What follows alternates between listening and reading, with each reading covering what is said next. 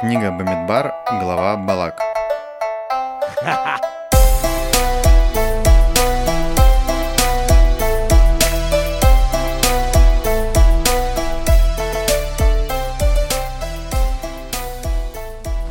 Новая неделя, э, новый недельный раздел Торы, новый выпуск подкаста Тора нашими глазами. Здравствуйте, слушатели. Э, с вами Игаль, Шалом, шалом. Лидия, Всем привет. Эдуард. Э, Сегодня записываем э, по старинке, немножко сейчас много событий, так вот, э, Old school вариант. да, все происходит, думаешь, блин, там свадьба, Игаль в Америке, в армии. Игаль когда везде. вообще- Игаль везде, На да. подкасте. Где, где вообще найти время? Тут эти подкасты, зачем? Думаешь, может быть, зря это в это ввязался, а потом получаешь вот какой-нибудь э, приятный отзыв, да, от, от слушателей, понимаешь, что это все как бы Надо продолжать. э, не э, просто так, да. Распространять свет. Э, поэтому сегодня у нас предсвадебный последний выпуск. Да, если на прошлой неделе э, я Эдику сказала, что для тебя важнее свадьба или ну, подготовка к свадьбе или как бы подкаст, он мне сказал подкаст, и он э, на этой неделе говорит, Лида, записываемся типа во вторник, скорее всего, я сказала ему, ну что в среду, в среду у нас свадьба, я точно записываться не буду, ты уж извини, ну типа все-таки у нас дни между короной, надо застать, успеть тебя женить на себе, что Не, ну мне кажется, так рано, да, мы еще не, не собирались. Эм, ну что, недельная глава Балак. Эм, сегодня много чего есть, о чем поговорить. Вообще, конечно, в последнее время главы у нас э, довольно э, насыщенные. Да, мы перестали засыпать резко все. Ин- Интересные события, да, Да. есть о чем поговорить. Да, э, в общем, да, так как много событий, не будем долго входить, сразу в бой. Э, напомним, что было в прошлой серии. Э, кто у нас? Лид? А Ты обычно как она знаешь. хотя бы называлась, ты мне скажи? Она называлась Хукат. Хукат. Да. И одна из главных заповедей это было про красную корову. Мы говорили, А, что да. заповеди, Да, которые... э, Красная корова символизирует заповеди, которые выше понимания. Да. Да, но тоже там были символичные вещи, которые мы разобрали, которые нам да, дали возможность понять немножко и разобрать. И еще что было важно, что еврейский... Было много важных событий вообще-то. Ну да, да, что еврейский народ уже прям подходит э, к земле, обещанной Всевышним, и там ему как раз-таки всякие тоже навстречу выходят э, злодеи, которые хотят препятствовать этому всему. И мне кажется, эта глава немножечко продолжение этой всей истории, того, что есть народы, которые немного не за э, еврейскую, как они называют, общину, э, Ну да. и хотят нам помешать зайти э, в землю, заповеданную Всевышним. Я так понимаю, в целом в этой книге, да, мы э, подходим все ближе и ближе к, к земле Израиля. Правильно, Игаль? Ну, смотри, закончились 40 лет, которые были, Да, да. э, если Пора так можно заходить. сказать, наказанием. Э, И после того, как закончился причина изгнания, причина того, что евреи находились в пустыне, все, теперь нельзя даже ждать им мгновения, надо продвигаться, как Лида уже сказала, к земле, которую Всевышний завещал, и поэтому сейчас Абсолютно правильно. Продолжение предыдущей главы, что еврейский народ все ближе и ближе подходит к границам. И есть народы, которые не очень хотели бы этого продвижения. Ну, как будто все народы, потому что там э, подходим к одному, просим пройти через него, он говорит нет, нет, нет, другой, третий, и все в обход, в обход, в обход, и чуть-чуть путь удлиняется, и еврейский народ, там э, давление тоже поднимается, потому что как бы как будто эта земля все дальше и дальше снова кажется.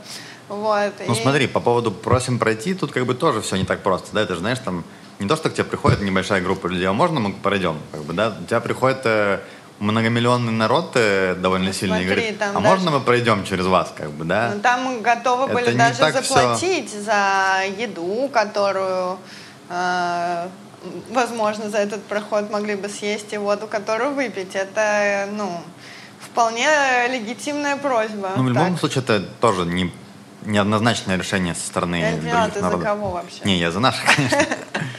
Эм, На самом деле, еще же там несколько было важных вещей в прошлый раз.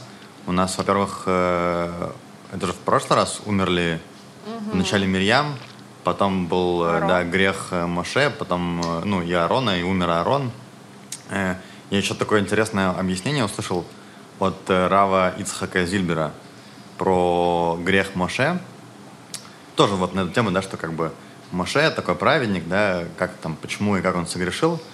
И он там объясняет такую вещь тоже интересную, что как бы, ну, Моше это был супер человек, да, как бы такой пророк, как и тоже в этом в этой главе будем об этом говорить, таких пророков не было и не будет, и вообще, ну, сложно понять, как такой человек может сделать э, какой-то грех.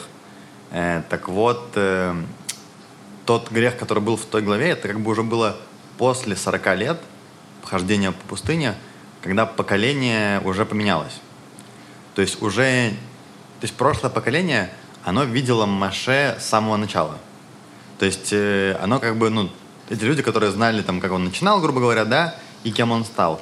Новое поколение, для них Моше это уже какой-то совсем такой э, супер человек, да, то есть э, настолько как бы супер-супер пророк и так далее, да, что даже э, возможно, да, то есть такое мнение, что если бы прям вот вообще ни разу он не согрешил и не было бы ни одного какого-то такого нюанса, то, может быть, э, это могло бы вообще создать какой-то э, прецедент идолопоклонства, потому что настолько... То есть эти люди, да, они как бы, ну, то есть новое поколение, оно не видело Моше, им, им он казался каким-то вот этим человеком, да, который главный, который самый такой вообще крутой. Ну смотри, мне кажется, мы говорили чуть-чуть, что мы же не знаем, где захоронен сейчас Маше, чтобы именно... Не, ну это тоже как бы типа, к этому, да, да. не было возможности прийти вот э, на его могилу и прямо вот сделать из него немножко кумира. Ну, Ну да. потому что есть за что, он, он крутой дядька. Ну смотри, Эдик, надо заметить еще то, что женщины не согрешили э, грехом разведчиков, и они а, были. Поэтому все равно воспитание проходило, воспитание зависит от женщины. Поэтому, с одной стороны, ты прав, с другой стороны, все-таки мамы рассказывали Ну, про конечно. Я думаю, поэтому тут э, можно на, на эту, на эту вещь посмотреть с разных сторон.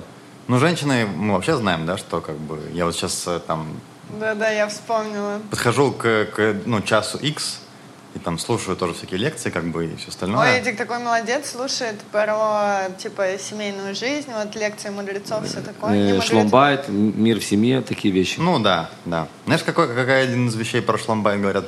Говорят, что, ну, нужно постоянно женщине делать комплименты.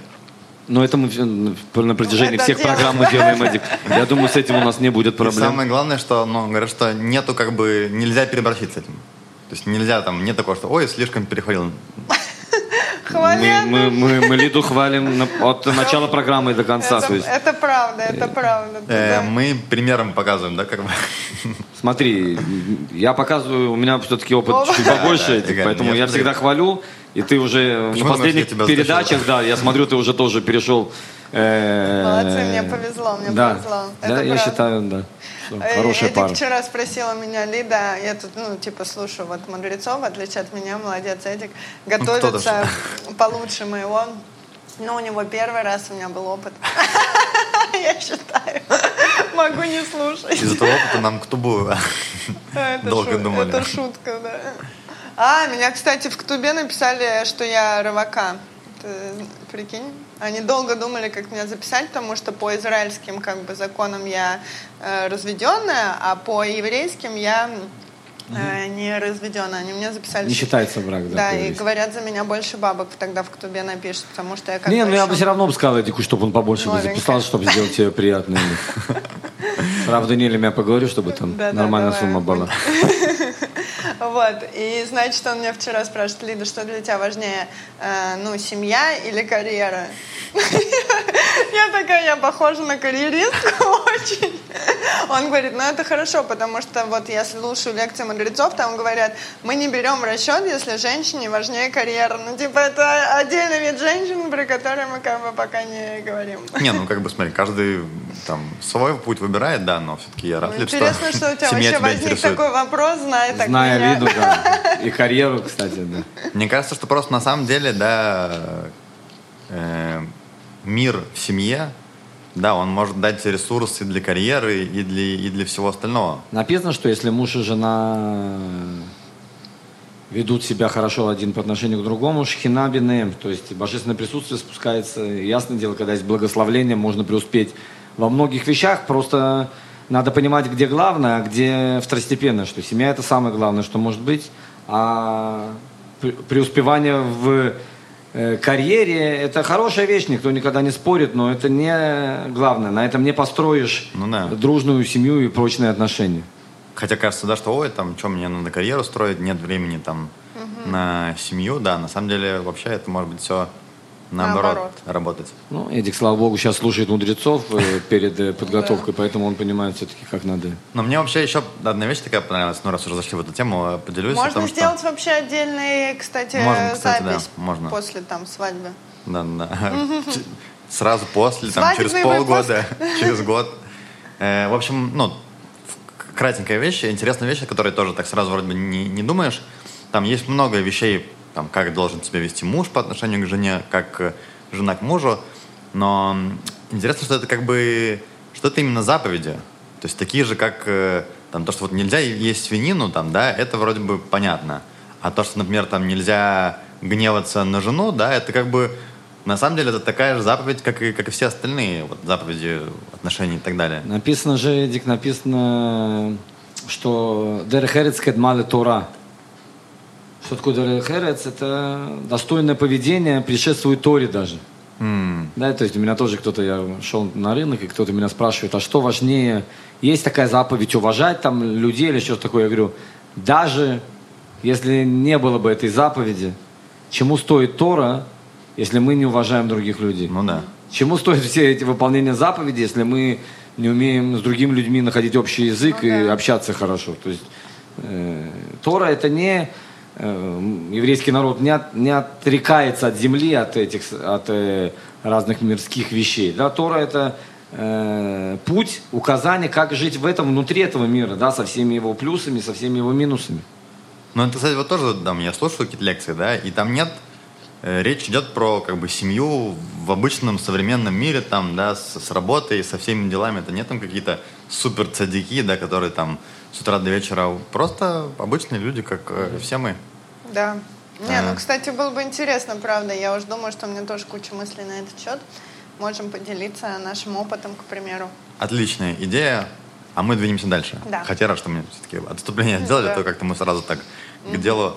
Э, ну, в общем, да, у нас на самом деле, да, исторически важные факты, которые были в тот раз, это о том, что еврейский народ э, начинает заходить уже, приближаться к земле Израиля, он занимает полностью территорию получается, справа от реки Иордан, да, э, при этом он побеждает двух э, царей. Это Иордания сейчас, как бы, то, что э, сейчас... Справа от реки да. Иордан, да. Да, да. да. да.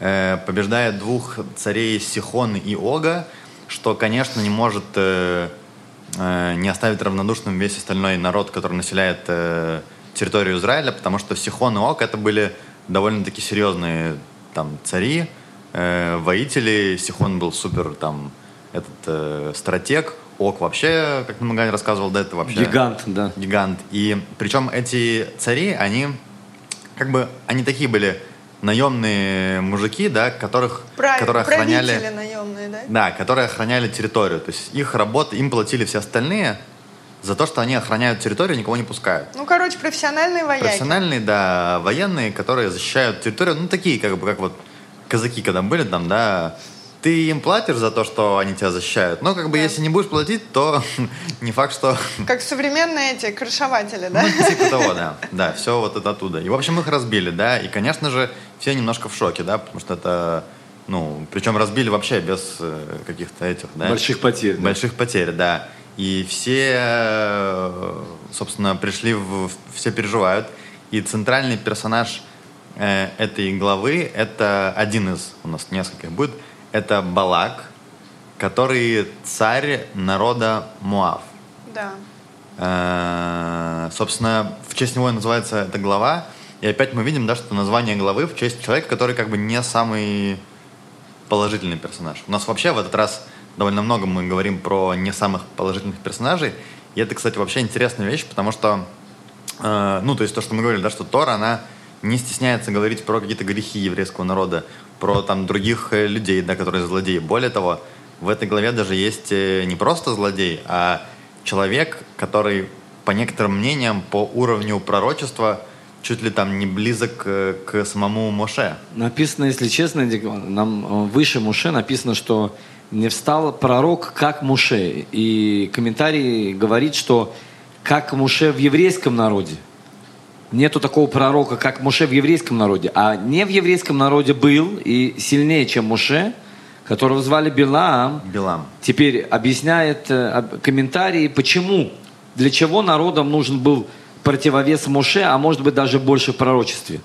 Потому что, чтобы народы мира не сказали, чтобы если бы у них был такой пророк, как Муше, они бы тоже себя вели хорошо. Угу. Да. Поэтому им дали хорош, очень сильного пророка. Но что он сделал? Вместо того, чтобы духовно поднимать народ, он, он сильно опустил и запретные половые связи, и много разных других вещей, которые даже народ э, не думал об этих вещах, он внедрил это э, внутри вот всех этих народов. Угу. Да, поэтому это величайший пророк всех времен.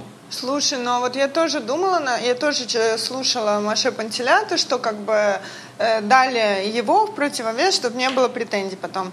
Но ведь, насколько мы вот можем смотреть историю еврейского народа, там давалось э, пророческий дар реально праведникам, которые это как заслужили, что ли. А, вот, а здесь, ну, явно неправеднику это далось. Ну, я предлагаю, может быть... Как будто... А, это будет Ну, чуть-чуть об этом, да. А, это окей, мы дадим тогда. контекст немножко, да, что, значит, э, Билам — это вот пророк такого уровня, о котором сейчас говорит Игаль. Э, Который вообще... может э, общаться со Всевышним. Вот что его... Ну, тут, конечно, тоже есть... Э, есть, свои но, моменты. грубо говоря, так. В любом случае, да. да. У него есть контакт Билам со Всевышним. Это человек, который, да, мы видим прямым текстом, что Да. с ним общается Всевышний. Э, как вообще к нему мы пришли? Кто он такой? Да, Балак, напомню, царь Муава, э, видит, что еврейский народ э, грубой силой, скорее всего, не получится победить. И нужно что-то придумывать, да, нужно что-то другое. И он понимает, что этот народ э, имеет большую до- духовную силу, и он приходит к мысли, что с ним справиться можно только вот на этом каком-то духовном уровне. И поэтому он сам, я так понимаю, что родом из Медьяна, Балак. Он... Э, Балак написано из Муава, да, он царь Муава. А, ну, там да. есть разные мнения, что его М. поставили. Да, но он почему, почему-то затронул Медьян, потому что он спросил, откуда их руководитель. Да, да. И когда ему сказали из Медьяна, он спросил у местных жителей, в чем фишка Муше. И ему сказали, что он разговаривает со Всевышним. Поэтому, как ты уже сказал, он ищет контру человека, который может Да. разговаривать со Всевышним. Да, то есть он понял, что на одном поле как воин он проиграет, потому что за ним есть какая-то сверхсила, э, которую не победить Ну, вообще. если бы вы проиграли Сихон и Ок, а, Да. по-моему, Сихон как раз Муав тоже часть захватил, то есть он понимает, что в этом... э, Да. И еще то, что говорят э, Балак, он тоже не из каких там царских кровей, и как у него не по наследству шло его царство, а он был выдвинут э, как наемный правитель э, за свои менеджерские качества, скажем так, я не знаю за что. И именно это увидел Билам, тот самый пророк, и ему давно еще напророчил, что он будет э, царем, а тот даже не мог такого себе представить, потому что у него вроде не было на это каких-то причин. И тут он вспомнил вот это вот э, пророчество Билама, Да. что есть и среди их э, народов такой человек, который видит, э, что-то знает больше, и вот решил обратиться поэтому к нему. мгм. Э, ну и, собственно, он там, да, Билам, в принципе, это был известный персонаж в, в те времена. А Билам это, кстати, не один из советников Паро. Абсолютно правильно. Правильно, да? Да, мы говорили, было три. Билам, Йов, да, потом, который написал книгу Йов, и Итро, который папа, тесть Муши. Слушайте, а правда, что на русском варианте его Валаам называют как-то? По-моему, да. да. Валаамова Да. ослица, что-то Да. такое. Мне мама сказала, что она... бела- Вот мы с ней вместе в машине слушали лекцию Маше Пантелята, она такая, я не понимаю, есть выражение Валаамова ослица. Да, это да, про да, него это- речь? это я говорю, да, про него. Да, это, ну, БВ, оно же немножко Да, переходит, да. как бы, и немножко там ПФ. Э, в общем, э, в любом случае, он приходит к, к Биламу, зная, да, что тот имеет э, некие силы, тоже, как бы, ну, то есть, точно какие-то имеет. Он говорит, э, «И ныне пойди же, прокляни для меня этот народ, ибо он сильнее меня, быть может, я одолею и мы нанесем ему удар, и изгоню я его с земли, ибо я знаю, кого ты благословишь, благословлен, а кого проклянешь, э, проклят. Э, это, то есть э, мы видим, да, что он как бы о чем речь идет у э, Балака, да, что конкретный запрос, это про изгнание. Это важно, потому что потом, когда э, мы дойдем до того, как, что хочет Билам, это тоже немножко будет отличаться. Э, интересный, на самом деле, вопрос э, в том, что как раз по поводу Муава у народа Израиля не было необходимости с ними вести войну. Есть запрет. Даже более того. Да, да. Откуда, ты помнишь, откуда произошел народ Муав? От э, Лот. племянника Лота. Да. И это земля, которую обещал им Всевышний, дал им Всевышний, и поэтому еврейский народ не имел права, даже написано, что он не имел права их пугать. Да, то есть э, проводить войска. Они это что ли не знали? Почему они так Э, теперь агрессивно к ним О, настроены? Это Лида, вообще вопрос, очень да. хороший Почему- вопрос. С чего вообще сырбор, если Да. как бы... Написано, Те не собирались написано, э, Лида, интересный очень вопрос ты задала. Написано, что Билам это, конечно, знал, но ненависть его к еврейскому А. народу была настолько, что он специально скрыл это от Балака, и более того, он сказал, что там без меня этот народ будет полностью разру... уничтожит вас и все такое. То есть он пугал. На А, самом деле еврейский как народ, бы. конечно, еврейский народ не мог э, захватить эти земли, потому что э, Всевышний им не разрешал. Теперь ясно дело, что когда на тебя выходят войной, то ты можешь вернуть. Защищаться. Да. Но это земля, которая была обещана э, Лоту, и поэтому еврейский народ э, просил разрешения пройти, да, то, что мы говорили. Да, да. То есть э, пытался всеми правдами и неправдами мирно э, урегу- урегулировать этот вопрос. Э, На самом деле, вообще интересный вопрос э, про... Он говорит там, да, прокляни для меня этот народ. Немножко, может быть, имеет смысл понять вообще, кто такой Билам и что такое проклятие, да, потому что мы говорим, что есть там благословение, да, вроде бы есть э, проклятие, и что это вообще за такая вещь в контексте вот этого как раз э, э, Билама. Эм, Ну, то, что тоже я прочитала, то, что у Белама была такая как бы суперсила тайная, что он знал слабости, когда можно, в какой момент можно сказать еще плохое слово, и оно упадет туда, куда надо. Это вообще интересная штука, да. Да, что у него вот именно этот его суперсила, супердар. А что это за момент? Ты помнишь там, что было? Нет, ну-ка. Там же, ну, если мы немножко вернемся вообще э, в причины создания мира и из чего он состоит, да, что изначально как бы качество, на котором был основан мир, это качество гвура, правильно? Это справедливость. То есть, э, что заслужил, то и получаешь. Но, как мы с вами все видим, мы живем не совсем в таком мире, да? Э, К качеству гвуры добавилось качество милосердия. Хесед, ну, Э, Хесед, да. Потому что... Всевышний увидел, что мир так не может существовать Да. только через Гвору.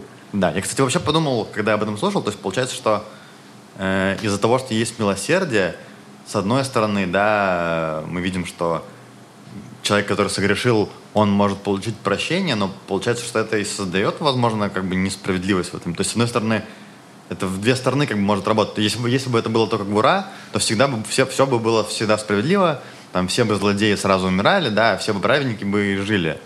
Но получается... Но с другой стороны, если праведник делал бы ошибку, он бы сразу тоже был наказан. Ну да.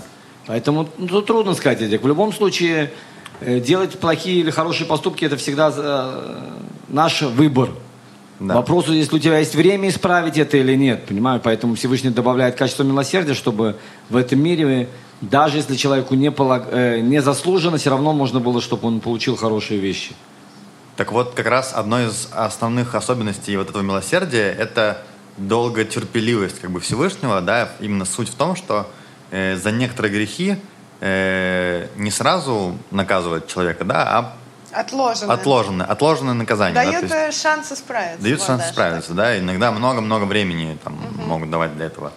Э, в чем же суть вот этих проклятий Билама? В том, что, э, во-первых, э, вот про этот момент, о котором э, ты говоришь, что вроде как есть какой-то, причем это супер вообще небольшое мгновение в течение дня, каждый день, когда Всевышний вот на это конкретное мгновение он э, управляет миром из соображения только гуры и все. Как будто бы это, ну, время гнева, но это называется это миг гнева Всевышнего. Но на самом деле просто это миг, когда э, работает, ну вот, э, гвура больше, чем милосердие. Ну, говори на русском. Справедливость, Справедливость. больше, чем... да. Так вот, Билам, он, э, его вот эта суперсила была в том, что он Знал, когда... это. знал вот этот миг, мог вычислить и использовать его для чего? Для вот этого проклятия. Что такое проклятие? Проклятие это когда э, ты, например, припоминаешь кому-то его грешки, и как бы вроде бы, когда о них никто не говорит, то вроде бы можно и попозже, да, за них там его наказать или там дать ему время исправиться. Но если там кто-то прям уже так поднимает и говорит, вот, посмотри, этот и то делал, и то делал, и то делал, Пора его наказать. пора его наказать, да, то это может создать... Справедливо. Да, да, то есть как бы это не проклятие, я так понимаю, вот о, о котором речь идет здесь, это не какое-то магическая без, сила, которая э, там, он, да. не знаю, палочкой что-то сделал, и кто-то кому-то стало плохо. Это именно связано... На самом деле, духовный мир, я так понимаю, он имеет также свои правила, как и материальный. Просто мы их не знаем, особенно сегодня, да, когда мы довольно далеко от духовности и живем в суперматериальном мире, тогда время, как мы знаем, было другое. Да? То есть тогда были некоторые условные духовные законы, такие же, как и вот законы природы, только законы духовного мира. Просто такие люди, как, например, Билам, они их э, знали и могли использовать э, в своих То есть он вовремя напоминал, что пора отдать должок за вот этот вот проступочек. И даже у самых э, довольно-таки цадиким есть свои, ну, как бы, косяки, как у каждого человека, и он э, в этот миг э, о них напоминал. То, то есть, как, получается, он не говорил э, неправды. Э, это не работало бы. Он вспоминал э, то, что было, да. И это на самом деле в чем одна из особенностей вот этого времени, когда это все начало происходить, в том, что написано, что Всевышний на вот эти вот дни всех этих событий, он не гневался. Он вот не было этого мига. Хотя мы увидим потом, что Билам, он там пытался припомнить и грех Золотого Тельца, там, и все так далее, но вот Да. этого мига не было. В общем, э, на самом деле, что интересно, когда к нему приходят, э, изначально там два народа собрались, Медьян и Муав.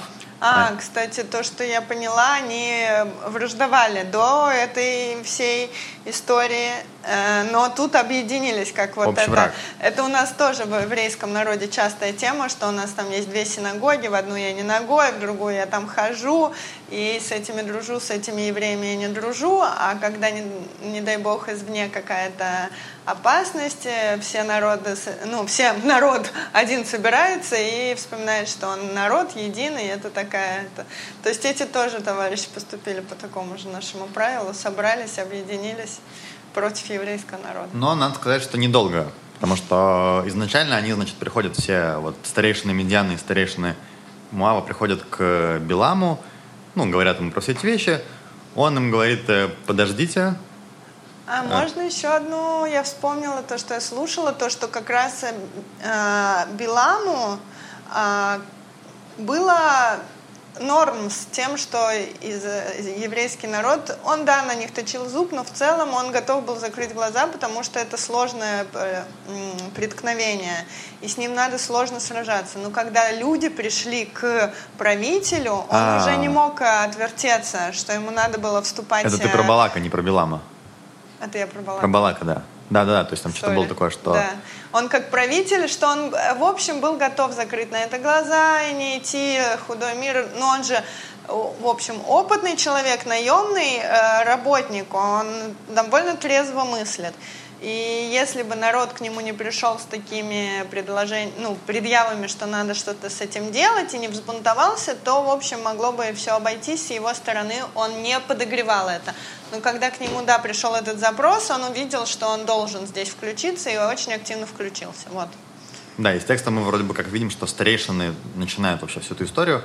И, значит, они приходят к Биламу, он им говорит... э, А, ну тут интересный нюанс есть, что написано, что когда они э, пришли к нему, и пошли старейшины Муава и старейшины Миньяна, и ворожба у них была в руках. То есть они понесли с собой всякие свои магические предметы и штуки. И это как бы, ну, то есть, с одной стороны, для того, чтобы э, как я слушал, он объяснял Маша Пендля, что чтобы не было такого, что Билам начал как-то юлить, уворачиваться, и, ой, там мне не хватает вот этого там прибора, мне не хватает вот этого. Они как бы все магическое, что есть, собрали. Но я так понимаю, что все равно некий скептический настрой был у некоторых э, людей, да, что не все вот так вот серьезно воспринимают. Ну, это как сейчас скажешь, там, пойти там как к астрологу, да, то есть это была, ну, плюс-минус похожая история. Кто-то скептически относился, и поэтому, когда э, Билам предлагает э, переждать им ночь, то, насколько я понимаю, что медитяне, они в итоге не остаются. Они, они как бы ушли. Но что мы видим дальше? Что Билам говорит, вот оставайтесь на ночь, я послушаю, что говорит Всевышний. И мы действительно видим дальше, что ну, Всевышний с ним разговаривал. Интересный вопрос, почему именно ночью с ним разговаривает Всевышний? Мы говорили, что что значит ночью? Ночью это значит сон. Mm-hmm. Мы говорили, что э, так как Муше был, не было других пророков, которые могли получать пророчество. Ну хотя Билам же он, по-моему, на уровне был Моше. Да, потом мы увидим, что ради еврейского народа он да. и днем открывался, да, да, в будущем. Но теоретически э, большинству земного шара Всевышний никак не открывался. Да.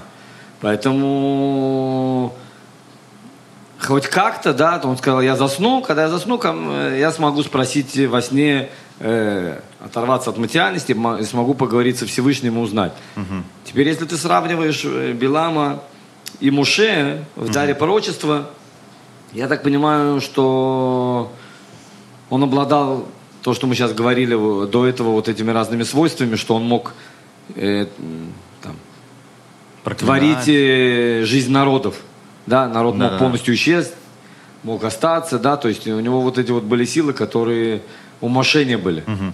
Да, то есть Моше мог говорить про какой-то народ, возможно, Всевышний его бы не стал слушать. Угу. У Белама из-за того, что он знал и мгновение, когда, и знал, что говорить, Всевышний его слушал, и тот народ проигрывал в любом случае, воюя. Но одно из отличий, я так понимаю, что если с Моше Всевышний сам мог поговорить в любой момент, то у Белама все-таки у него это было не так. То есть у него были какие-то свои там процедуры, какие-то медитации, он как-то настраивался на общение. Ну, ночью же. Э, про, ну да, то есть э, ночью, тут еще в комментариях как бы написано, что вообще, э, если Всевышний приходит к другим, ну, к, он там открывался и Лавану, написано, и кому-то, по-моему, еще, что он все-таки, ну, днем, он, ну, в любой момент он может прийти к пророкам израильским, а если это не еврейский, то он как бы там ночью типа пока никто не видит. Э, в общем, медианитяне ушли. Да, они не очень поверили э, Биламу, но Билам, на самом деле, мы сразу видим, что он такой персонаж, как бы э, не самый положительный. Он там что-то там юлит, что-то выдумывает, там пытается себя больше денег как бы выбить. Но с ним на самом деле выходит на связь Всевышний, да, это тоже интересно вопрос, почему явил себя Бог Биламу и сказал, кто эти люди у тебя. И отсюда Билам э, сделал э, вывод такой, что э, раз Всевышний поинтересовался об этом, значит, он э, чего-то не знает. А раз Всевышний чего-то не знает, то как-то можно с ним... Ну, то есть он, наверное, понимал, что Всевышний все-таки знает все, но он подумал, что, может быть, он Всевышний не вдается во все уж совсем как бы нюансы и детали. И если так, то, возможно, у него получится... То есть он понимал, да, что Всевышний не за... Нет, то есть, ну, как бы Всевышний за еврейский народ, и об этом э, дальше он ему говорит. Э, «Вот народ, вышедший из Мицраима, и покрыл он, сколько видна земля, ныне пойди, прокляни мне его, э, быть может, сумею сразиться с ним, и изгоню я его». Э, это слова, которые Билам говорит Всевышнему, да, то, о чем у него попросил э, Балак. Но здесь интересно, что если Балак, когда обращался к Биламу, он просил э, изгнать народ, то есть помочь с изгнанием, то здесь э, там было написано изгнать из земли, а здесь вообще изгнать. То есть как бы Билам, он немножко меняет э, слова Балака. Более того, там с проклятием, со словом проклятие, если смотреть на, на перевод на иврите, написано в комментариях, что используется другое слово, более как бы, более сильное. То есть у Белама явно какая-то есть э, ненависть. к еврейскому народу, насколько я понимаю. Э, и сказал Бог Биламу, не ходи с ними, не кляни народ, ибо благословлен он. Э, дальше Билам как бы, он, опять же, он не говорит напрямую. То есть в чем изначально была история с тем, что Всевышний вообще, почему он связался с Биламом? Я так понимаю, что идея была в том, да, чтобы объяснить Биламу, что это народ, да, который там э, Всевышний избрал, да, и чтобы тот как-то по-мирному все решил. Но Билам э, как бы пытался там вести какую-то свою игру, и поэтому была вся эта история, которая в итоге все равно, да, даже когда уже дело дошло до проклятия, мы увидим, что ничего у него не получилось, да, и вместо э, проклятий у него из уст выходили благословения. Э, в итоге что там у нас было дальше? В итоге, когда на, э, князья просят у Билама прийти с ним, он сказал, что Всевышний мне не разрешает. Да. Но с другой стороны, он оставил такую А, как бы точно. такую щелку, что ему не совсем э, достаточно заплатили.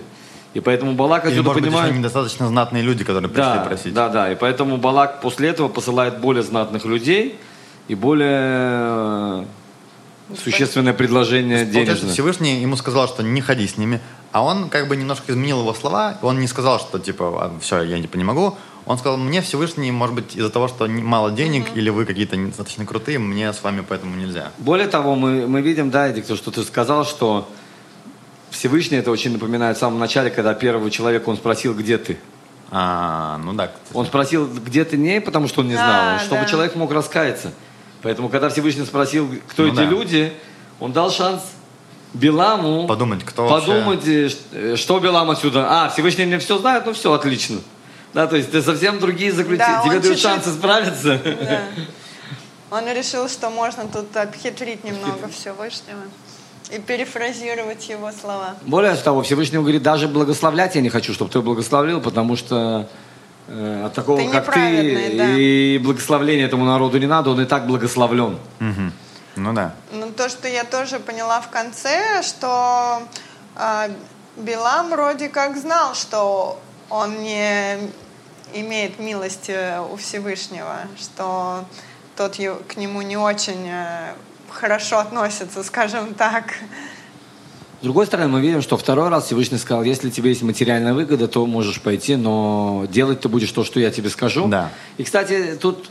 Да, Билам же так и говорит, в принципе, да? Что... Да, мы э, в лучшую сторону смотрим на Белама, что он сказал, я пойду с вами, но только то, что Всевышний мне скажет. Да. Я не могу идти против Всевышнего. Да, то есть э, это дорого стоит, когда такой злодей вдруг говорит, что я смогу сделать только если Всевышний разрешит. Ну да. Да. В итоге, в общем, все-таки Всевышний, да, как ты говоришь, разрешает ему с ним пойти, но говорит, что только делай то, что я тебе говорю. И дальше у нас начинается какая-то вообще очень странная история, которой в Торе довольно много э, места выделено. Да. Э, я это назвал у себя, интересно, диалог Биа, Билама, ангела и ослицы. То есть э, утром рано, когда уже все-таки они решили, да, что Билам пойдет с этими людьми, э, делает только то, что ему говорит э, Всевышний, утром первым делом он э, как это, запрягает свою ослицу, причем делает это сам. Тут тоже отсюда мы берем, да, что настолько у него была большая ненависть к еврейскому народу, что он не стал ждать, пока его слуги как бы запрягут. Да, он сам это все сделал, чтобы Да, быстрее но отправиться. еще есть тут вопрос, что если он действительно знатный был а, такой почетный товарищ, что он не должен был бы ездить на ослице. А у А, да? довольно высокопоставленных людей есть конь, и а- а ос- осел он возит вещи. А сам человек передвигается на коне. Но, как я понимаю, у него не было этого коня. И... Типа он был не очень богатый, Из чего мы, да, делаем вывод, что он не такой уж был высокопоставленный, как он из себя Как он на себя. Ну, хотел бы видеть Смотри, себя. обычно, когда человек вот так вот немножко начинает Да. показушничать, да, и говорит, ой, да мне вот то, то есть, может Да. быть, правда. Э, Значит, э, и поднялся Билам утром и оседлал ослицу свою, и пошел он с князьями Муава. Э, Дальше интересный момент, да, что и увидела ослица ангела Господня, стоящего на пути, и меч его, обнаженный в руке его. и свернула ослица с дороги и пошла по полю. Причем, то есть получается, что из текста мы видим, что ослица увидела ангела, когда Билам даже не увидел. Причем Да. это было несколько раз. В Первый раз это было на каком-то участке дороги, где можно было пойти направо и налево. Он свернул в одну сторону. Причем он ослицу как бы начал, да, типа, ты что там, в общем, Да, почему ты меня слушаешь? да. Э, второй раз она еще раз видит ангела, еще раз сворачивает в одну сторону, и в конце это уже какое-то маленькое ущелье, какое-то такое место, где нельзя никуда уйти. Тоже ангел становится на пути у ослицы. И Э, она останавливается. и она останавливается, да, Билам начинает ее э, бить и все такое, и тогда ангел раскрывается и Биламу тоже. Да, но там тоже не так все просто. Он ее начинает бить, э, потому что понимает, что он не может управлять своей ослицей, как же он едет э, проклинать э, весь еврейский народ, М. что же про него опять скажут. Вот. И тут он ее начинает бить э, довольно, как я поняла, жестоко избивать. Да. И э, здесь показывается вот этот ангел, который с обнаженным мечом. И нет, даже Всевышний дает речи ослице в начале, то есть еще не видно этого ангела. И она говорит, за что ты меня бьешь? Неужели я тебе была ну, неверна? И... Ну, Тут это вообще момент интересный, да, что ослица как бы начинает разговаривать с Биламом. Ну да. Но это написано, что то есть Господь открыл уста ее. То есть это Да, какой-то да, тоже... это не волшебная слица, Да. а ей дали такую суперсилу на время поговорить. Э, И он говорит, ну, если бы у меня был меч, я бы тебя вообще прибил, ты меня не слушаешься, ты идешь куда ты хочешь. Она говорит, ну, что ты там, ты можешь зачитать, как она с ним, или у тебя нет под рукой сейчас этого? Э, что сделала я тебе, что бил ты меня уже трижды? Да. Вот она ему говорит. А, вот, и, ну, он говорит, что ты мне не слушаешься, и я бы вообще мог тебя убить. Но она говорит, так я же не слушаюсь тебя не просто так, что я вижу перед собой препятствия. И тут э, показывается вот этот ангел с мечом и говорит, э, что смотри, если бы не твоя ослица, ты бы уже давно умер еще в первый раз, если бы она не свернула от меня в какую-то сторону, я бы, а она бы осталась жива, ослица твоя. Ну да. А сейчас ты ее избиваешь за то, что она тебе три раза уже спасла жизнь, а сам, э, ну, уже мог бы быть э, трупом давно. Потому что этот ангел тоже был послан, ес- естественно, Всевышним, чтобы ну, остановить его на пути вот того, что он хочет сделать по отношению к еврейскому народу. Ну, то есть все тоже логично. Он же там переврал немножко слова, а, вот, и думал, что он так завуалированно все красиво сделает, но э, тут тоже есть препятствия. Вот, и что было дальше? Ну, дальше они идут, но тут как бы... Я вот этот момент вообще не очень понял про ослицу. Почему именно... То есть там ослица начала разговаривать с, Биламом.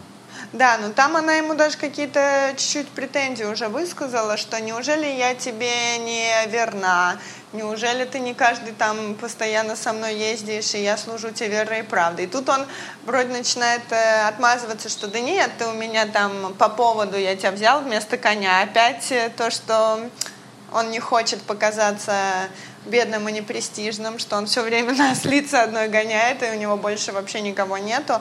Она такая, да, ну слушай, по-моему, каждый раз с тобой, я тебя вожу безропотно и все такое. И тем самым она спорит с ним и немножко принижает перед э, остальными, за что заслуживает наказания смертельного. И кто ее убивает? Ангел. Ангел. А, ослицу? Да, прикинь. А, Бо- Более, более того, Дика- э, написано в комментариях, что он через ослицу многие свои колдовства делал. Ну, у них со ослицей вообще какие-то там были странные, так понимаю, Ну, отношения. слушай, там даже говорят, что по Мидрашу они возлежали. э, Вот. Да, есть э, написано, что я в РК, как бы я на ней ездил, имеется в виду, что у нее он использовал ее как э, Для утех.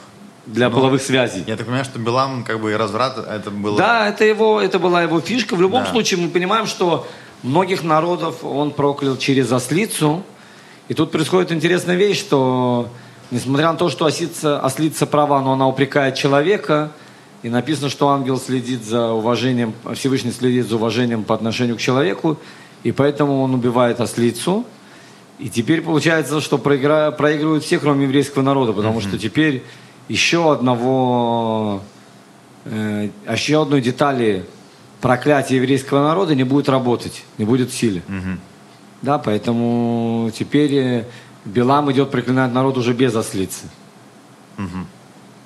Тут вообще как бы есть вопрос, с одной стороны, Всевышний изначально до этого, да, когда был диалог там еще, где, когда к Биламу пришли старейшины, он вроде как уже сказал, что можно идти, да, и потом он ставит э, ангела, который вроде бы запрещает, то есть непонятно, да, почему с одной стороны можно, потом нельзя, но я так понимаю, что, во-первых, да, видимо, намерение Всевышнего понял, да, Билама, и поэтому ангел там встал, но в любом случае, мне кажется, всей этой истории очевидно, что какая-то все-таки была миссия, то есть, э, ну, должен был Билам снять благословения, да, просто вопрос, как они, как они могли быть произнесены, да, то есть человек мог сделать э, чуву и произнести их как бы, ну, сам, да, и я думаю, что от этого получить, либо, ну, так как случилось.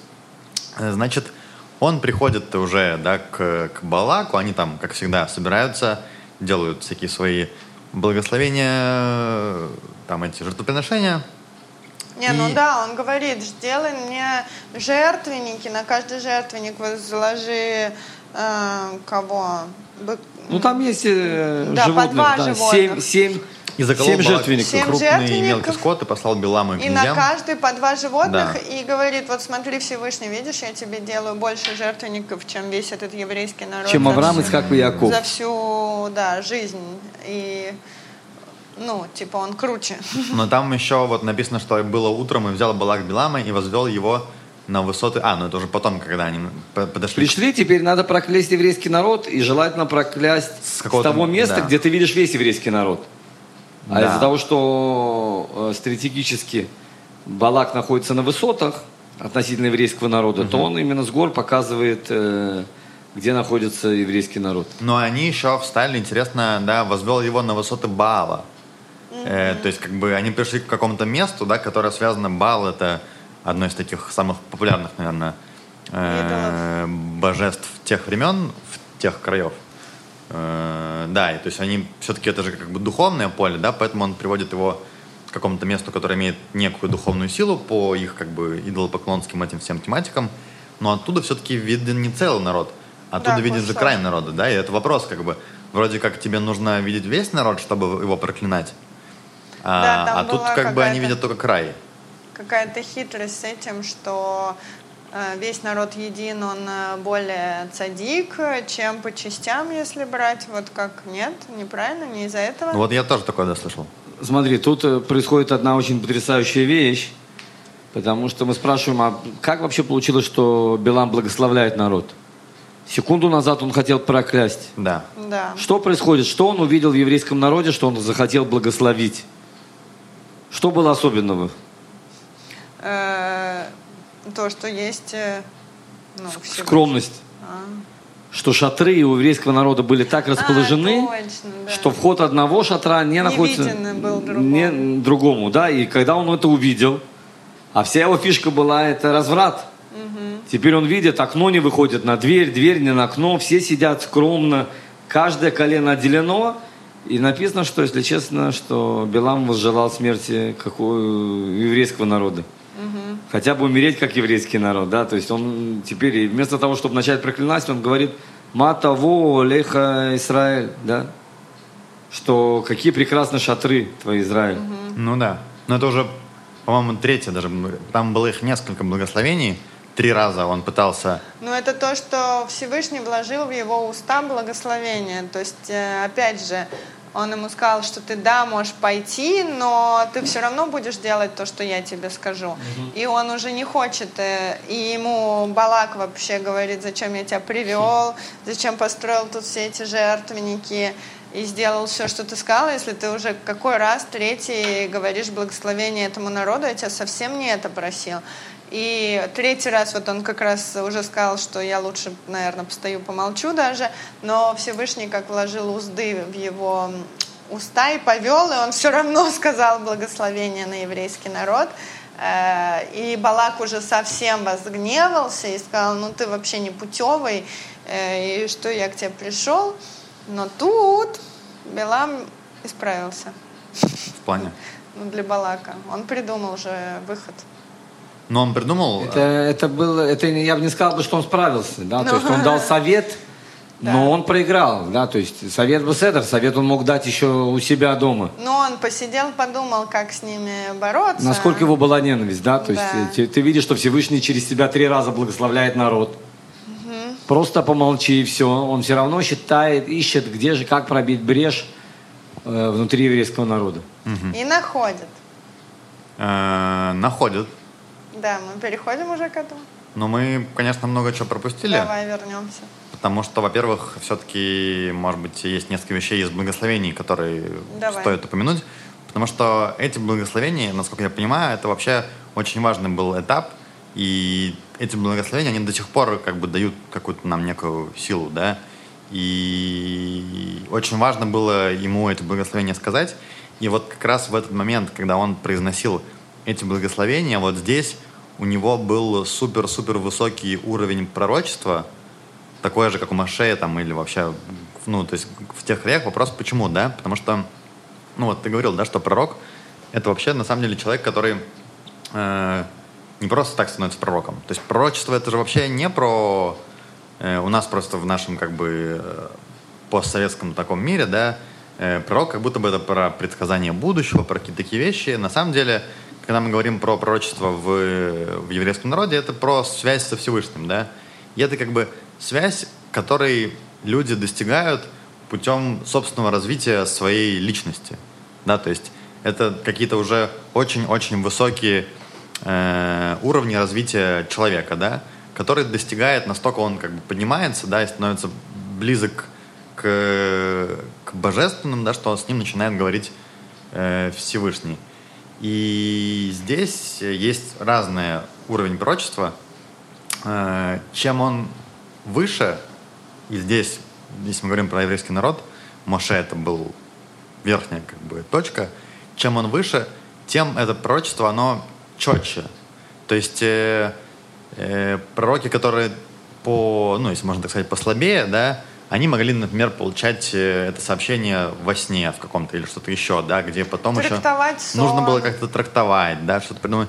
Моше, в отличие от всех остальных, это мы видим и в Торе об этом э, было сказано, когда был э, вот этот грех с тем, что Мирьям, я, Мирьям что-то говорила, там Всевышний напрямую сказал, что Моше, он не такой, как все остальные пророки.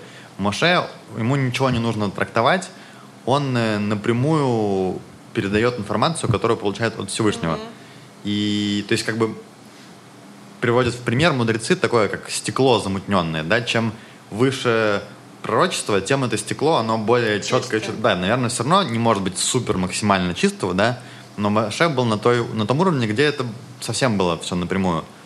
Э, что мешает, да, э, воспринимать пророчество? Это какие-то человеческие, личные, внутренние там вопросики, да, где-то там Яцера, где-то еще. Поэтому, ну, пророчество, которое, вернее, не пророчество, а проклятие, которое должно было превратиться в благословение, оно не могло, э, там не могло быть интерпретации от Билама, потому что его интерпретация, она, ну, негативная всегда была. Поэтому, то есть, вот это пророчество было прям вот настолько сильное, да, потому что он передавал напрямую то, что э, хотел Всевышний передать, потому что иначе, если бы это была какая-то интерпретация, он бы всегда ее в плохое перевел. Это вообще, я так понимаю, особенность была Билама в том, что он, когда смотрел на людей, он, э, ну, обычно как, вот ты смотришь на человека, да, ну, у него есть какие-то хорошие вещи, какие-то плохие, э, там, что-то там, кто-то больше, кто-то меньше, но ты не встречаешь, редко встречаешь там однозначных прям негодяев, да, или однозначных э, праведников. А Билам, его особенность была в том, что он именно, скажем так, он мог находить вот все самое плохое в человеке, самое там хорошего вообще не замечал, а только вот плохое видел. То есть это тоже связано с его восприятием. Поэтому, когда он э, передавал благословение, его восприятия там не было, да, то есть это прям напрямую были э, слова Всевышнего. И, значит, было три благословения. Да, после каждого Балак там удивлялся, почему так. в одном из благословений, например, там такие строки, э, ну, там, во-первых, он говорит, «И как гнев навлеку, если не гневался Господь». То есть Господь никогда не гневался на еврейский народ, там тоже это объясняется, поэтому здесь ничего не получится.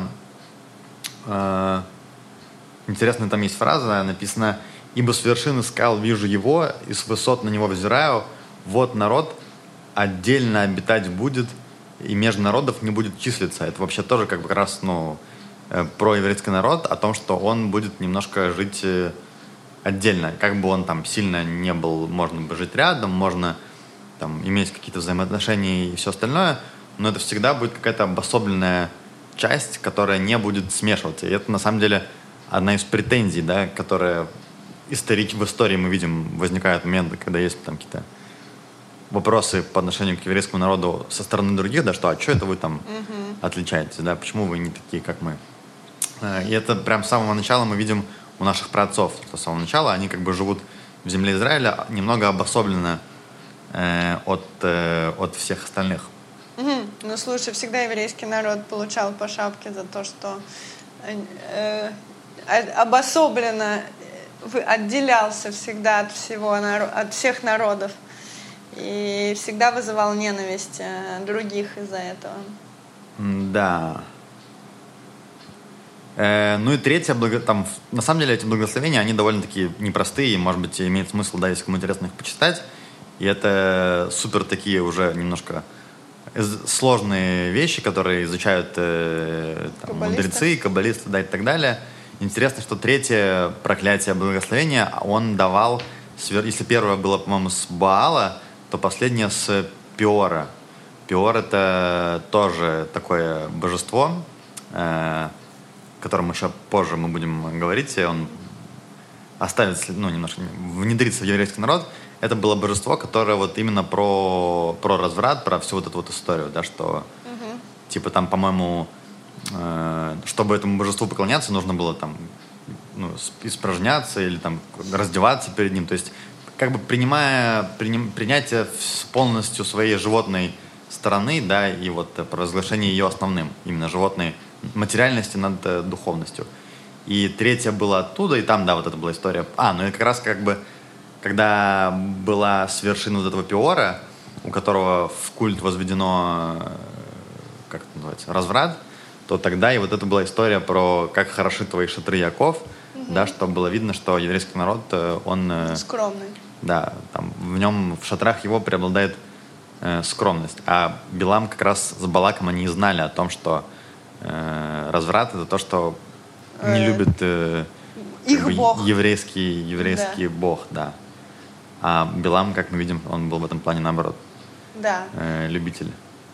Ну и как раз э, Билам потом Балаку предложил такую идею, что э, да, давай пойдем э, их духовным разложением. Их э, Бог не любит больше всего разврат, и, соответственно, что, в, чё, в чем наша сила, мы можем э, моавитянок э, предложить еврейским мужчинам э, и ну, склонить их к разврату, и тогда сам Всевышний, сам, сам их Бог разгневается на них, и это будет наше, вот, э, наше оружие против этого еврейского народа. Все-таки прочитаю. Ну, там прям на самом деле написано, что он чуть ли не стихами говорил красивыми. Э, «Как хороши твои шатры, Яков, твои обиталища, Израиль. Как потоки они простираются, как сады при реке, как деревья алойные насадил Господь, как кедры при водах» растекаются воды из ведер его, и посевы его при водах великих. Превзойдет Агага, царь его, и возвысится его царство. Бог вывел его из Мицраима, мощь Всевышнего у него, поглотит народы врагов его, и кости их сокрушит, и стрелы свои обагрит, преклонил колено, лег как лев, и как льва, кто поднимет его, благословяющий тебя благословлен, а тебя проклинающий проклят. Я вот сейчас думаю, да, Э, ну, Балак нанял за кучу денег человека, который, который сейчас должен проклясть, и тут он слышит, как э, человек говорит э, вот такие вещи, да, и он, на что он ему отвечает, ты, ну, ты не проклинаешь, так хотя бы не благословляй, а тот ему отмечает, типа, то, что мне Господь говорит, то э, я и делаю.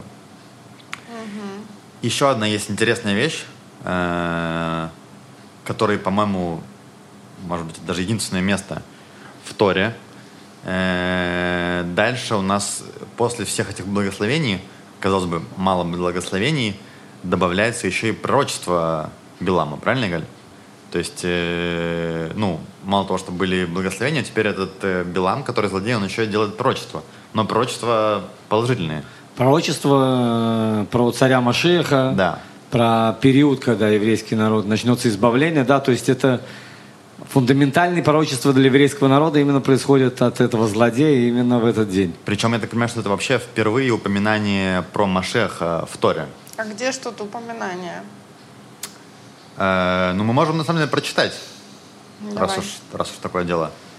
Э, «И говорит, слышащий речение Божье и ведающий промысел Всевышнего, видение всемогущего зрит и падает, но с глазами открытыми. Вижу его, но не теперь, на него взираю, но не близко взошла звезда от Якова, и поднялся скипетр от Израиля, и сокрушит он пределы Муава, это он Балаку, да, рассказывает, и разгромит всех сынов Шета, и будет Эдом подвластен, и будет подвластен Сир, его враги, и Израиль умножает мощь. И властвовать будет из Якова, истребит уцелевшие из, из города. И увидел он Амалека, и изрек он притчу свою, и сказал, первый из народов Амалек, а конец его до гибели. И, ви- и увидел он Кенни, и изрек он притчу свою, и сказал, прочь на жилище твое, и строй в скале твое гнездо. Ибо если будет изгнан Каин, то куда Ашур ведет тебя в плен? И изрек он притчу свою и сказал, о, кто в живых останется от содеяния Богом такого. То есть это, в общем, на самом деле, да, какие-то уже мессианские времена и пророчества. Про Машеха мы видим из э, вот э, фразы «И сокрушил он пределы Муава и разгромит всех сынов Шета». Вообще, э, как Рамбам, когда эту... Ну, у Рамбама вообще есть про Машеха много чего, и он разбирает этот отрывок. И на самом деле здесь речь идет не только про Машеха, а еще и про царя Давида. И, например, Да. вот в этой строчке, что он сокрушит пределы Муава, это про царя Давида, ну, который, собственно, это и сделал. Э, то есть сейчас с Муавом народ не воевал, да, потом э, Давид э, с ним воевал. А разгромит всех сынов Шета, это уже про, э, про Машеха. Э, ну что? Ну, собственно, после, да, всех этих пророчеств он ему говорит, что, ну, получилось как получилось, Да, но Есть вариантики. да, есть вариантики. Э, Всевышний любит разврат. Попробуй... любит. Не любит, да. Попробуй к ним подослать, э, Моавитянок. да, девчонок симпатичных моавитянок. Причем у них, Посмотрим, что получится. у них какая-то тоже была схема интересная, да, с... э, Они заставляли, они показывали... Одежды. И, как я поняла, статуэток этого их бога Ну Пио- Пиору, чтобы они поклонялись перед тем, что хотели мужчины, они их заставляли поклоняться их богу, и тогда они там, да, соглашались на что-то, я не знаю, вот, и как раз следующим после вот этих прекрасных строк и дня э, такая м, и такая идет э, строчка. И жил Израиль в Шитим и стал народ плододействовать с дочерями Моава и звали они народ на трапезы жертвенные своим божествам и ел народ и поклонялся он их божествам ну то есть тоже сказано что через похоть женщины склонили еврейский народ, ну, мужчин мы называем еврейский народ, да, женщин они не склонили, но народом их не называют, ну ладно. Вот. Все проблемы. Вот. э, И да, таким образом через похоть склоняли еще к поклонению э, идолам.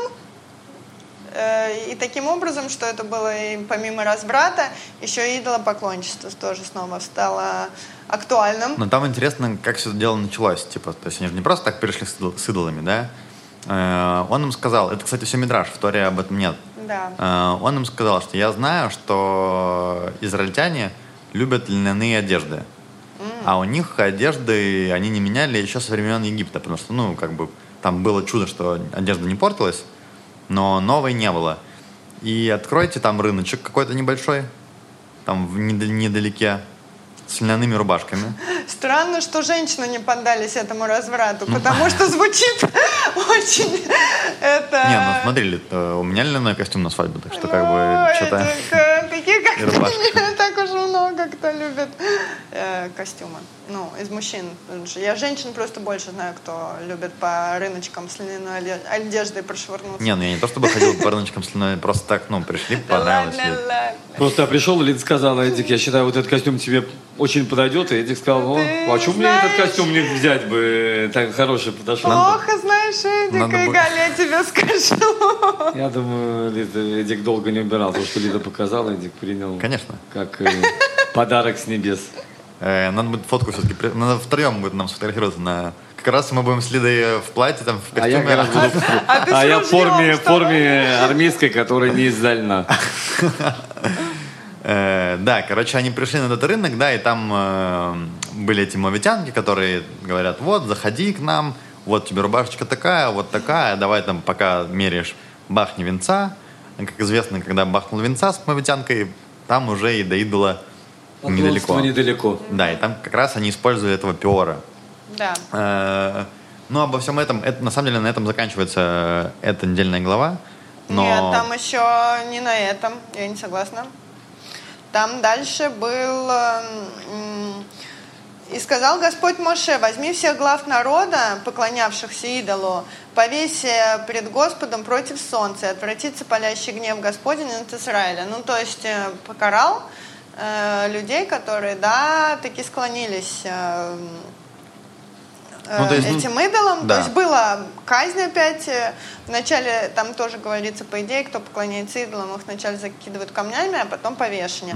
И здесь э, тоже, как Мидраж гласит, что было такое некое облако, которое светом указывало на тех, кто согрешил с э, идолопоклонник, ну, был идолопо- стал идолопоклонником, и таковых было чуть ли не по два от каждого мудреца, что ли, там, э, потому что тут во множественном числе сказано мудрецам. У нас же был вот этот, ну, не, не ну, помните, сколько там было мудрецов? 70. 70. Вот. И у каждого мудреца по два человека, значит, это было Да. 140 40. человек, согрешивших. Опять по математике. с- согрешивших эм, ну, идолопоклонству. Это тоже мидраж, то, что я прочитала. Эм, И как будто вот свечение такое было, указывало на ид- идолопоклонников, и их, да, покарали. Эм, И такой был Покарал гнев. Пинхас. А, да-да-да. И Пинхас — это название нашей следующей недельной главы, где мы будем э, об этом говорить. Я думаю, что мы еще там чуть-чуть поподробнее, вот это, потому что это как бы чуть больше относится уже к следующей главе. Э, это Чтобы тем- не, не было за- смазано, да, да? чтобы не было смазано. Да, то есть был грех, э, было наказание, э, смертная казнь. Пинхас — это кто, напомни, Галь? Пинхас это внук, Сын? Не, внук. Арона Yes. Да. Внук, да. и сын э, э, Элейзера. А, то есть это как бы он э, первосвященником Да. должен стать потом. Смотри, единственное, А, в чем мы нюанс, но мы еще раз затронем, ну так, сделаем как это. Это, в- это в следующем раз будет. Да, в да? следующий Спойлер. раз, Да. как спойлер, да. Э, Как люди получали э, коинство, коины, как передавалось? Сказали так, Арон становится коином, Да. Его э, дети становятся коинами, и кто родится после этого момента, они будут коины. Да. А что делать, если уже есть дети? А, то они не становят, то они не получают коинство. И Пинкас был тот, который уже э, был тогда на свете, и поэтому он не может получить, потому что он внук. А должны получить только Арон и дети. А. И будущие внуки после вот этого мгновения. Понял. А Пинхас до этого уже был рожден, и поэтому по логике он не коин. Что будет э, с ним, мы узнаем в следующей главе. О. Как он вдруг получает. Это Мы знаем, что коинство невозможно купить, невозможно Да. приобрести ничего. Но мы видим в нашей недельной главе произошло мини-чудо, что Пинхас сделал какой-то поступок очень важный, что Всевышний э, делает исключение и назначает его коином. Игорь сейчас нас тоже как бы заинтриговал, потому что мы тоже не знаем, что будет Да. в следующей главе. Ну, у меня все-таки еще остался вопрос, потому что вот тут последние два абзаца мне не до конца понятны. Э, вошел вслед за мужем э, Исраили в шатер и пронзил обоих, ну это Пинхас Да. сделал, и пронзил обоих, мужа Исраили и, же- и женщину в чрево ее, и прекратилось поветрие у сынов Израиля. И было умерших от поветрия 24 тысячи. Э, Ну, что это- это такое? Мы, опять же, то, что сказал Эдик, поговорим это больше А. на Да. следующей неделе, но имеется в виду, что э, э, много людей, которые грешили. Поветрие Лет. это, то есть э, не 14... Не 140 Не человек 100. лет. Не, 100, не может, возможно, что... Повесили сразу да, 140, 140, но а потом- впоследствии теперь иногда даже невинные страдают, когда начинается война или эпидемия. Ну да. Это ангел смерти как э, под косынку. Так, слушай, они брали в жены этих моавитянок или Там же один и привел. Не надо даже, оп- опять же, да, не хочу Да. затрагивать А, окей. следующий урок, но э, брали в жены или это не брали, это сейчас не суть важно. Суть важно, если они поклонились идолу во время полового акта или до, или после, или нет. То есть ты можешь не брать жену. То есть он здесь и покарал женщину, в чреве которой был зачат ребенок вот э, в таким вот э, образом. Во-первых, там И не говорится, что был зачат ребенок. име- В чреве... Чрево ее, это имеется А, в виду место в э, того, место А. греха. Но я думаю, мы сейчас не стоит доходить. И- а то да, мы оп- опять же не и будем. как бы- Единственное, ли, люди, в двух словах, которые поклонились одному из идолов и с этими женщинами предались в распутстве, были наказаны. Как и что и почему, уже будем раскрывать в недельной главе, которая будет называться Пинхас. Но я бы все-таки вернулся еще немножко к, к ну, предыдущей теме. И у тебя хочу, Игорь, спросить, все-таки не очень до конца понятно, почему у нас э, прям целая недельная глава посвящена каким-то мужикам, которые вообще не из народа Израиля, и злодеи, и мы про них сегодня говорили и читаем все, все время, да, там. Эдик, Одно дело, когда мы говорим про евреев, да, там они там грешат, мы понимаем, что-то учим, там, ну, наше. А тут вообще какие-то левые чуваки. И Ну, во-первых, внимания мы из любой недельной главы всегда пытаемся увидеть что-то хорошее и Конечно. принять на себя. Поэтому во- это надо было начать вообще, как мы называем недельную главу в честь злодей, который ходит, что уничтожит еврейский Ну да, народ и все да. такое. Да, сейчас, э, не дай бог, сейчас дети начнут, э, родители называть своих детей Гитлер, допустим, да, Да, да. Адольф Гитлер. То есть, ну это, Балак такой хороший да. Балак и человек, который собирается уничтожить еврейский народ и все такое. Как мы называем недельную главу? Теперь это не просто название, это увековечение имени. Да. И тут мы хотим показать, Тора хочет показать, что в одно мгновение все можно исправить, все можно изменить. И мы видим, что на самом деле, насколько Балак отрицательный герой, Так. но от него происходит Рут Мавитянка, А, от которой да. потом произойдет царь Давид. Да. То есть мы видим, насколько герой отрицательный, насколько у него есть потенциал делать плохого, но вдруг Слушай, как Достаточно хорошо, одного человека, спросил. который исправляет все и поднимает все совершенно в святость, изменяет все. То есть не просто так здесь были пророчества про Давида, потому что Балак, получается, и... Прапрадедушка. Офигеть. Да, Интересно. то есть, понимаешь, злодей, который хочет уничтожать, он не просто унич- его не просто убивают, да, он не просто становится ноль, он становится в плюсе. То есть все его зло не только ему не помогает, а наоборот оно дает теперь еврейскому народу, добавляет, и, и из него происходит царь, который Машиах. выдающийся царь э, Давид, Да. от которого потом будут происходить все цари Да. Из рода Давида. Ну а Балак, он э, в конце как бы не раскаялся, ничего такого? То, что было после смерти, мы не знаем, но Ну до да. смерти все-таки он решил попытать счастье и повоевать с еврейским народом, в частности, как и Билам, да, который... же, по-моему, ушел после всей этой истории. Билам, э, Сказал, вот я теперь обычный человек. Билам, смотри, это не совсем так, потому что, во-первых, он дал совет Балаку, как Ну да. э, совращать еврейский А, народ, ну и да. во-вторых, написано, мы опять же будем в недельной главе Пинхас, будем рассказывать уже про битву и увидим, что, какую роль играл Билам в этой А, битве против еврейского народа. Ну, смотри, человек, который написано, Балак не так ненавидел еврейский народ. Балак хотел просто Да, отогнать, уничтожить. Билам хотел и из будущего мира уничтожить, не только физически. Он хотел и чтобы даже удела в будущем мире у еврейского народа не было. Настолько у него была ненависть. Ну и в целом стратегию он выбрал, наверное, довольно-таки, ну, в плане, что через разврат, как бы, да, он понимал, он был как... непростой человек и духовно, и стратегически. Мы понимаем, что это особенный человек. Да. Ну что, в общем, спасибо большое, товарищ Белам, за отличное благословение э, нашего народа. Э, Ну что, до новых встреч, друзья. Всего Уже самого лучшего. Пришлем э, завтра фотографию Со свадьбы. с мероприятия, да. И посмотрим. Вайза, это уже завтра. Э, Посмотрим. Надо, кстати, будет э, ну, сами попробуем сравнить, попросим э, слушателей сравнить, изменится ли что-то. Игаль, ты как думаешь, изменится или нет? В следующий раз. Духовное содержание не изменится. Материально это можно исправить. У нас есть э, э, инструмент, как принять эти деньги для того, чтобы э, качество оставалось. Не, про то, что ну, подкаст нас, когда мы станем уже мужем женой, лучше, лучше же, я думаю, станет. Это, в этом нету благословления. Но есть одно условие, Дик. Какое? Э, Надо радовать Лиду. Э, Говорить комплименты. Продолжать. э, Продолжать.